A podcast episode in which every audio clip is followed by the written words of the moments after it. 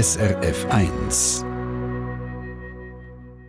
Es trifft selten eine Redewendung so zu wie bei unserem heutigen Gast. Er hat sich nämlich im wahrsten Sinn vom Wort auf die Spuren gemacht vom Louis Chevrolet.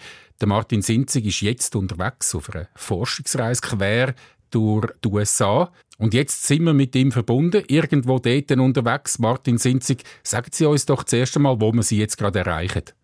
Ich bin knappe Autostunde nördlich von Detroit in einer Stadt namens Grand Blanc. Die Stadt ist in der Nähe auch von der Stadt Flint, wo Chevrolet als Firma zu seiner Blüte gekommen ist damals. Sie sagen es gerade, Detroit, Flint, Chevrolet, das gehört zusammen. Etwas stimmt nicht ganz in dem Zusammenhang. Chevrolet ist ein Schweizer Name, der kommt aus dem mal nach bernischen Jura und ist in dem Zusammenhang verbunden mit dem Namen Louis Chevrolet. Das ist nämlich der Namensgeber von der weltweit bekannten Automarke wie sind Sie, Herr Sinzig, auf den Louis Chevrolet gekommen? In meiner beruflichen Tätigkeit als Journalist hat mich immer interessiert, was Industriegeschichte betrifft und so fort. Und als ich in den 90er Jahren vermehrt Artikel und Magazinbeiträge gesehen habe über den Louis Chevrolet, ist mir aufgefallen, es gibt den Schweizer, der so einer, eigentlich einer grossen Marke den Namen gegeben hat. Man muss sich vor Augen führen, das sind bis heute über 200 Millionen Fahrzeuge gebaut worden unter dem Namen. Und das hat mich einfach völlig äh, ja, aus den Socken gehauen quasi. Und ich habe mehr wissen und habe gefunden, das ist wert, dem nachzugehen. Das geht also weit zurück in Ihre Biografie. Unterdessen sind Sie, das habe ich unterdessen bei der Recherche gemerkt, einer der besten, anerkanntesten äh, Chevrolet-Biografen. Und der Grund, dass sie jetzt dort sind, in Detroit, wo die ganze Geschichte angefangen und dann auch äh, gespielt hat, ist, dass sie ihre Recherche, die sie schon mal in einem Buch zusammengefasst haben, wollen vertiefen Haben Sie auf dieser Reise, auf dieser Recherchereise neue Erkenntnisse gefunden oder haben Sie die, die Sie bis jetzt haben können bestätigen, vertiefen? Wie sieht das aus? Es ist ja so, dass ich ab 2007 ernsthaft angefangen habe zu forschen und wochenlang, tagelang, was auch immer, in Archiv gesucht habe. Und es hat sich immer gezeigt, dass das Reisen an die Ort, wo der Louis Chevrolet gewohnt hat und gelebt hat und geschafft hat, dass das einfach sehr viel bringt zum Verstehen, wie ist die Zeit war. Und in dem Sinn habe ich jetzt von Florida bis auf nach New Jersey, kurz vor New York, einige Orte besucht, wo mir einfach unglaublich besseres Verständnis gegeben haben, mehr Klarheit und das ist das Schöne an dieser äh, Arbeit. Jetzt gehen wir von selber Zeit, wo der Chevrolet eben Gründer von der, einer der bekanntesten Automarken geworden ist, noch ein bisschen zurück, weil Chevrolet-Familie ist nicht einfach von der Schweiz auf die USA ausgewandert, sondern es ist noch viele, sagen wir, typischere Auswanderer-Emigrationsgeschichte. Der Chevrolet ist in der Schweiz geboren, aber nach dem Kindesalter zuerst mal auf Frankreich ausgewandert mit seinen Eltern, ins Burgund, auf Bonn.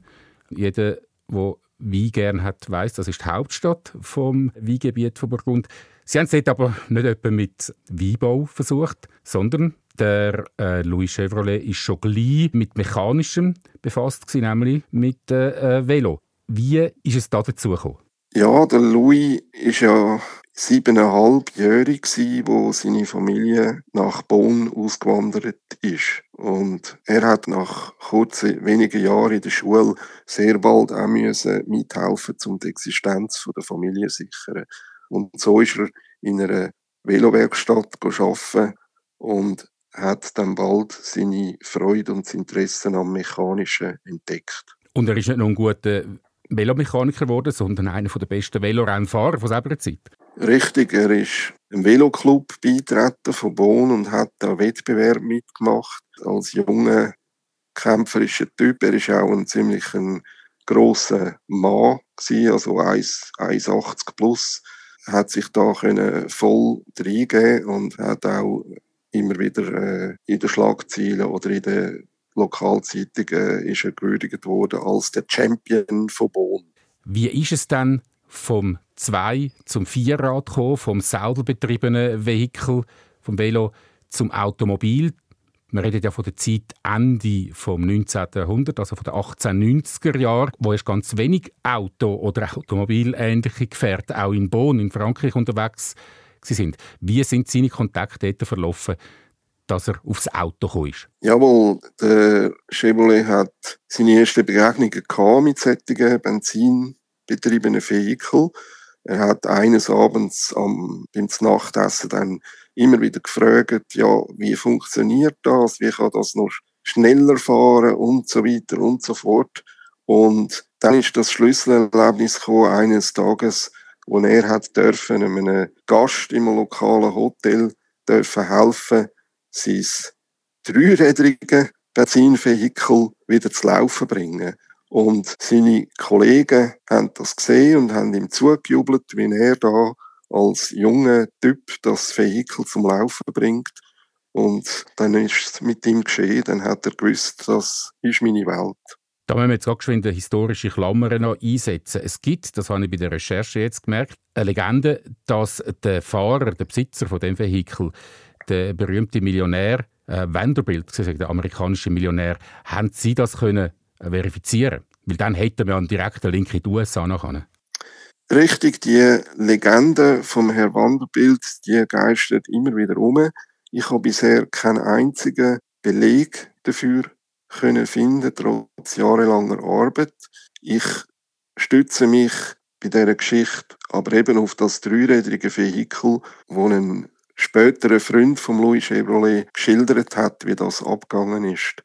Also, das ist einer von diesen Mythen, die rund um den Louis Chevrolet immer wieder erzählt werden oder geschrieben werden, aber bisher nicht beleidigt werden Nicht Mythos, sondern Tatsache ist dann die Reise und das Auswandern in die USA, weil da gibt es ja ein Dokument darüber.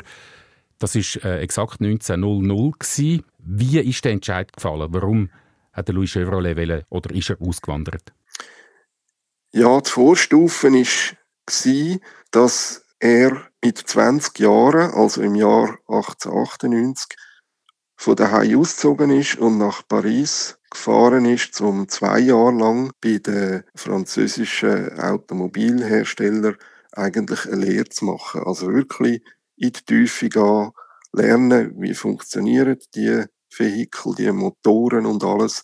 Und nach diesen zwei Jahren hat er den Drang verspürt und gesagt, jetzt wandere ich aus nach Amerika, wo die Industrie damals einen wahnsinnigen Aufschwung hat. Da hat er seine Chance gesehen. Angekommen ist er dort, wie gesagt, im 1900 in New York. Dann ist es aber gerade weitergegangen Richtung Norden. Details sparen wir uns dort. Aber auch dort gibt es ja wieder einen ganz entscheidenden Moment, dass er eben in die Autobranche reingekommen ist. Stichwort Fiat. Ja, richtig. Er ist äh, zuerst in Montreal für ein halbes Jahr, hat dann aber angesiedelt in Brooklyn, New York, wo er für eine französische Filiale als Chauffeur-Mechaniker geschafft hat. Und erst später ist er dann zu Fiat gewechselt. Aber dort gibt es auch wieder, ob verbürgt oder nicht, äh, Geschichten dazu, wie er dort dazugekommen ist und wie dann relativ schnell auch sofort sein Ruf vom guten, schnellen, waghalsigen Autorennfahrer entstanden ist? Ja, was verbürgt ist oder beleidigt ist, ist, dass er als Chauffeur, was ja damals bedeutet hat, Mechaniker gleichzeitig, weil die Fahrzeuge, man muss sich vorstellen, die Fahrzeuge sind ja relativ neu gewesen, sie sind unzuverlässig gewesen, sie sind auch teuer gewesen. Und weil der Louis Chevrolet in dieser Materie schon recht gut drin war, hat er so seine Wanderjahre bei verschiedenen Firmen können machen und beweisen, dass er äh, die Fähigkeiten hat, um mit diesen Vehikeln umzugehen. Und so hat er eines Tages die Chancen bekommen, als Ersatzfahrer bei Fiat ein Rennen zu fahren. Und das Rennen hat er auf Anhieb grandios gefahren. Das heißt, er hat einen den Favoriten geschlagen. Und das hat ihn sofort natürlich zu einem kleinen Held gemacht. Und daraus ist seine Rennfahrerkarriere eigentlich dann entstanden. Genau, dann ist es richtig losgegangen, aber eigentlich aus dem Stand weg praktisch zu diesen Autorennen von selber Zeit. Also man redet von einer Zeit 1905 ungefähr. Wie muss man sich die Autorennen vorstellen? Das sind meistens sehr rudimentäre äh, Verhältnisse. Also man hat zum Beispiel ehemalige Pferderennstrecken umfunktioniert zu Autokurs.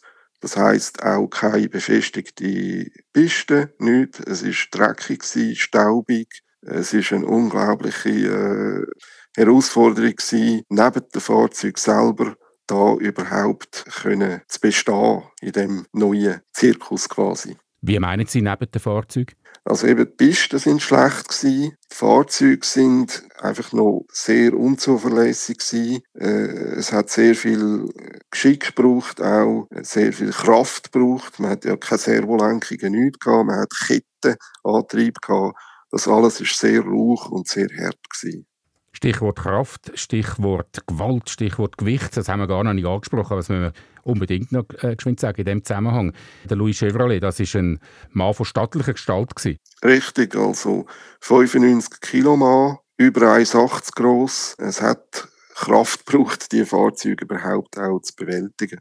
Und vom Äußerlichen her ganz wichtig zu sagen, ein küstiger Schnauz, wie sich es hier gehört hat, aber ich glaube überdurchschnittlich äh, groß der Schnauz und immer eine Zigarette im Mund.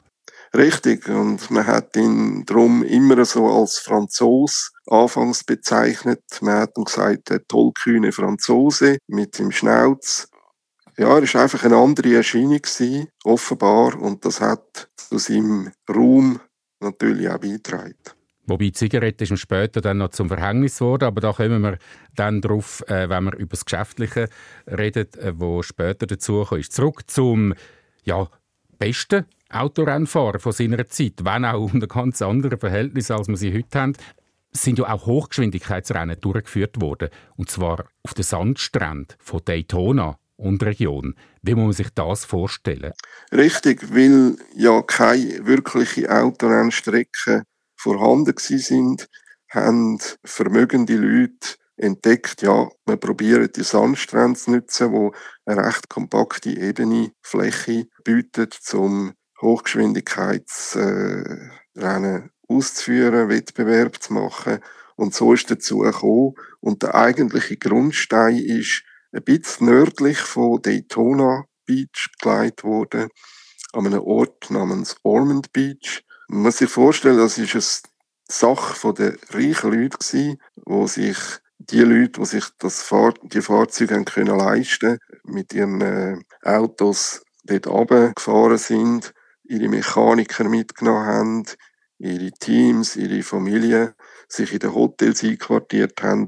Und das ist dann fast wie ein, wie ein Festival geworden. Und da ist der Louis Chevrolet bald mittendrin gewesen in diesen Geschwindigkeitsfestivitäten, kann man fast sagen. Nicht nur mittendrin, sondern zu oben äh, mit der Zeit dann auch. Was wir jetzt ein bisschen überspringen, ist die Entstehung von diesen Rundkursen, den typischen, die es ja heute noch in, in den USA gibt. Eine davon wahrscheinlich nicht zufällig in Daytona, aber Stichwort, und das kennen wahrscheinlich nicht nur Autorennfans, Stichwort Indianapolis. Dort ist ja dann die heute noch berühmte äh, Rundstrecke entstanden. Auch dort hat der Louis Chevrolet zu den Besten gehört. Allerdings unter neuen Umständen dort. Wo seine Rennfahrerkarriere fortgeschritten ist, hat er eine Anfrage bekommen von einem Werksteam von der Firma Buick. Das ist 1909 gewesen, und hat dann für zwei Saison lang können in dem Werksteam mitfahren. Das ist sehr ein gut ausgestattetes Team gewesen, finanziell, technisch.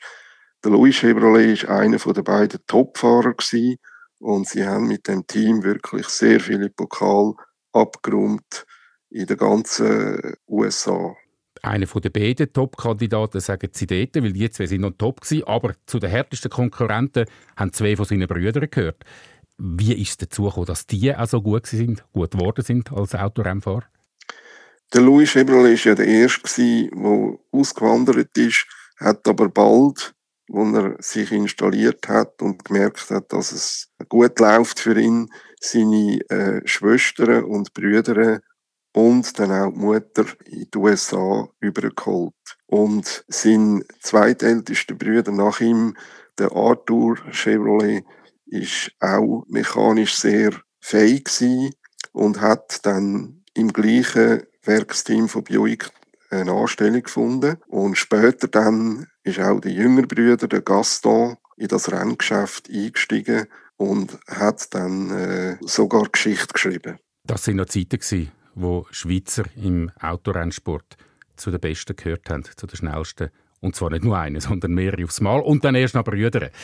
Dabei muss man sagen, dass zumindest der Louis Chevrolet überhaupt so weit gekommen ist, beziehungsweise so lange gelebt hat. Das ist eigentlich auch ein kleines Wunder, weil Autorennsport in selber Zeit, das ist nicht wie heute, wo es quasi eine Hochsicherheitsveranstaltung ist. Das ist lebensgefährlich und der Chevrolet hat das am eigenen Leib mehrmals erfahren.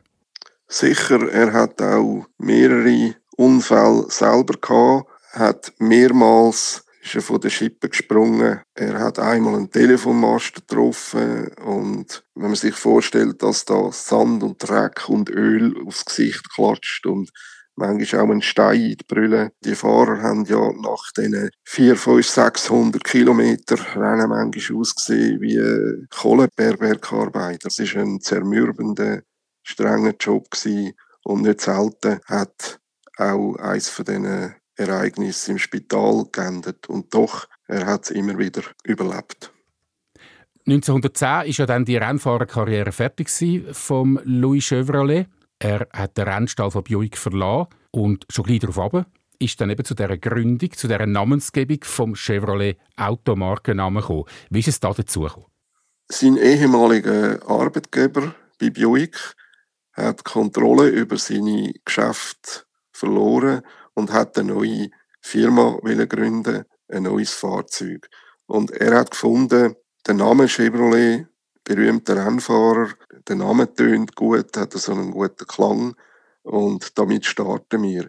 Und bald hat er schon im Frühling 1911 die Finanzen bereitgestellt und der Louis Chevrolet hat ein Team von Ingenieur und Konstrukteur zusammengesammelt, um die neuen Chevrolet-Fahrzeuge entwickeln. Also er war schon nicht nur Namensgeber, also quasi Markenzeichen, dank seinem berühmten Namen als wahrscheinlich beste Autorennfahrer von seiner Zeit, sondern auch seine Fachkompetenz ist auch gefragt. Richtig, er ist als eigentlich als Chefingenieur bezeichnet worden und ist wirklich der leitende Entwicklungsingenieur für die neuen Fahrzeuge. Aber lange ist es nicht dabei geblieben, leider. Der Louis Chevrolet, so viel kann man vorwegnehmen, ist dann schnell eben nur noch der Namensgeber geblieben. Dort hat es Krach gegeben. Genau. Ein Element war sicher, dass der Herr Durant und Louis Chevrolet unterschiedliche Vorstellungen hatten darüber, wie der neue Chevrolet soll aussehen. Für den Louis Chevrolet ist es mehr der luxuriöse Tourenwagen den er entwickelt hat. Der Herr Durant hat eigentlich aber willen ein Konkurrenzmodell bauen gegenüber einem Ford T-Modell, also ein günstiges Einsteigerfahrzeug. Und letztlich haben sie sich auch im Lebensstil nicht ganz verstanden. Genau, sind sie. Das haben wir ja vorhin schon mal angesprochen. Die Zigaretten, die Louis Chevrolet geschäftskarrieremäßig zum Verhängnis geworden ist, dort ist es offenbar zu einem Eklat gekommen. Und das ist ein Anlass gewesen, offensichtlich für die Trennung von der Firma Chevrolet. Die Art von Louis Chevrolet, wie er Zigaretten geraucht hat, hat sein Financier der Herr Durant immer wieder auf die Palme getrieben. Der Herr Durant hat gefunden, ein Gentleman raucht Zigarren und er hat das immer wieder gegenüber Louis Chevrolet erwähnt. Irgendwann ist es dann zum Eklat gekommen und der Louis Chevrolet ist eines Tages dann explodiert und hat gesagt, ich habe ihnen meinen Namen verkauft und ich rauche meine Zigaretten so lange und wie ich will und ich gang. Zack war er draussen, aber nicht aus der Branche. Der Louis Chevrolet hat sich getrennt von der Firma, die seinen Namen getragen hat, hat eine eigene, neue Autofirma gegründet und ist zurück auf die Rennpiste. Ja, er hat bald Investoren gefunden, die ihm geholfen haben, eine neue Rennwagenschmiede aufzubauen, die Frontenac Rennwagen. Und mit dieser Firma Frontenac hat er eigentlich die Grundlage können legen für seine weitere Rennfahrerkarriere bis zum grossen Riesenerfolg 1920, wo ein Fahrzeug, das er konstruiert hat, von seinem jüngeren Bruder zum Sieg gefahren ist. Ist das aus sportlicher Sicht, also motorsportlicher Sicht, quasi der Höhepunkt vom Louis Chevrolet seiner Karriere auch? Ich würde das so gesehen und zwar aus folgendem Grund. Das 500 Meilen Rennen von Indianapolis ist seit 1911 der größte Motorsportanlass weltweit schon gewesen. Eine unglaubliche, zermürbende Tour über die 500 Meilen auf, einer, auf einem Oval von zweieinhalb Meilen. Und der Sieg vom Frontenac-Rennwagen hat insofern noch eine besondere Bewandtnis gehabt, dass der Gaston als amerikanischer Bürger gefahren ist und durch das ist der Sieg ein amerikanischer und auch so gefeiert worden und man hat die Übermacht den europäischen Fahrer und Rennwagen nach acht Jahren endlich können brechen quasi. Also es ist ein riesen patriotischer Sieg für Amerika. Wobei man muss sagen, die Chevrolets die sind auch relativ kurz vorher regiegebürgert worden. Richtig, 1915 haben sich der Louis und seine Brüder einbürgern lassen. Nichtsdestotrotz sind ihre Sieg, oder ist der Sieg vom Gaston 1920 als amerikanische gefeiert worden. Ja. Die großen Erfolge in Indianapolis mit der eigenen Automarke, die sind anfangs der 20er Jahre gewesen. Das hat ein paar Jahre angegeben, die Firma mit mehr, aber eben leider weniger Erfolg. Und darum machen wir jetzt einen Gump Anfangs 30er Jahre. Dort, Herr Sinzig, gehen verschiedene Legenden auch wiederum, über was mit dem Louis Chevrolet passiert ist. Unter anderem heisst, er sei relativ verarmt, wieder zurück zu Chevrolet gekommen und hat am Fließband geschafft. Ist das so? Das kann ich so wirklich nicht bestätigen. Er ist zwar zurück zu Chevrolet gegangen, auf Detroit, hat dort zehn Monate lang geschafft, aber wenn man seine Bekanntheit in Rechnung stellt, immer wieder in Zeitungsartikeln findet, man berichtet über ihn, was er geleistet hat und alles da hat für den Motorsport und so fort. Äh, er ist dort sicher nicht am Fließband arbeiten, sondern sicher in einer anderen Position gewesen. Es ist aber noch unklar, was genau. Eine Erklärung ist, dass er als Entwicklungsingenieur eine Anstellung gefunden hat bis zu seinem Hirnschlag, wo ihn dann gezwungen hat, kürzer zu treten. Und der Hirnschlag, das ist eben dann die traurige Gewissheit wieder, wo wir ja auch Fakten vorliegen haben, ist relativ in jungem, frühem Alter, anfangs von seinen 60er Jahren passiert, hat ihm aber dann halt eben leider relativ schnell gesundheitlich den Rest gegeben.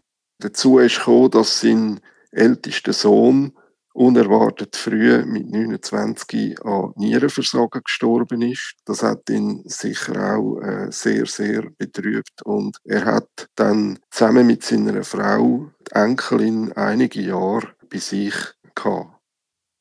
1941 dann ist Louis Chevrolet gestorben und um sein Tod, da ranken eben auch wieder Legenden, beziehungsweise alles ein bisschen obskur. Man kann da und dort lesen, dass er in Armut und unter elenden Verhältnissen gestorben sei. Da haben Sie aber eine neue oder definitive Erkenntnisse zu Ersinzung. Genau. Wenn man sich vorstellt, was in den 30er Jahren für wirtschaftliche Verhältnisse geherrscht haben. Ich meine, man redet ja von der Depression, von der grossen, wo sehr viele Menschen arbeitslos sind in Amerika und wirklich genagt haben wirklich am letzten Tuch. In dieser Zeit hat Louis Chevrolet zusammen mit seiner Frau jeden Winter 3000 Kilometer lange Reise unternommen und ist in den Süden nach Florida gegangen, um den Winter dort zu verbringen. Ich habe selber den Ort jetzt besucht und habe ein gutes Gefühl bekommen, auch für das. Und ja, wenn man sich das so vor Augen führt, ist das sicher kein mittelloses, kein armes Leben, sondern ein Leben von einer gehobenen Mittelstandsfamilie. Das heißt, da sind Sie mit anderen Worten, können Sie jetzt aufgrund von der aktuellen Recherchen, die Sie gemacht haben, definitiv sagen, dass es eben nicht so ist, dass der Louis Chevrolet in Armut und in Elend gestorben ist. Das sicher nicht. Es war ein Leben als pensionierter Rennfahrer, als pensionierter Automobilkonstrukteur. Er ist immer wieder eingeladen worden an Anlässe. Er hat Promotionen gemacht für verschiedene Ölfirmen und so fort. Er ist also sehr wohl im öffentlichen Bewusstsein präsent gewesen. Und noch kurz vor seinem Tod haben ihn die Veteranen von General Motors, wo ja Chevrolet dann dazugehört hat, schon noch eingeladen an ein grosses Oldtimer-Event. Man kann wirklich sagen, er ist gewürdigt, er ist geschätzt worden und er hat ein gutes Leben können führen damit hätten wir ein weiteres Gerücht oder eine weitere Legende rund ums Leben vom wahrscheinlich bekanntesten, weltweit bekanntesten Schweizer Auswanderer korrigiert. Dank Ihren Recherchen, ähm, Herr Sinzig. Eine Frage bleibt jetzt aber am Schluss noch offen. Was hat der Louis Chevrolet eigentlich für ein Verhältnis zur Schweiz gehabt nach seiner Auswanderung? Weiß man da darüber etwas?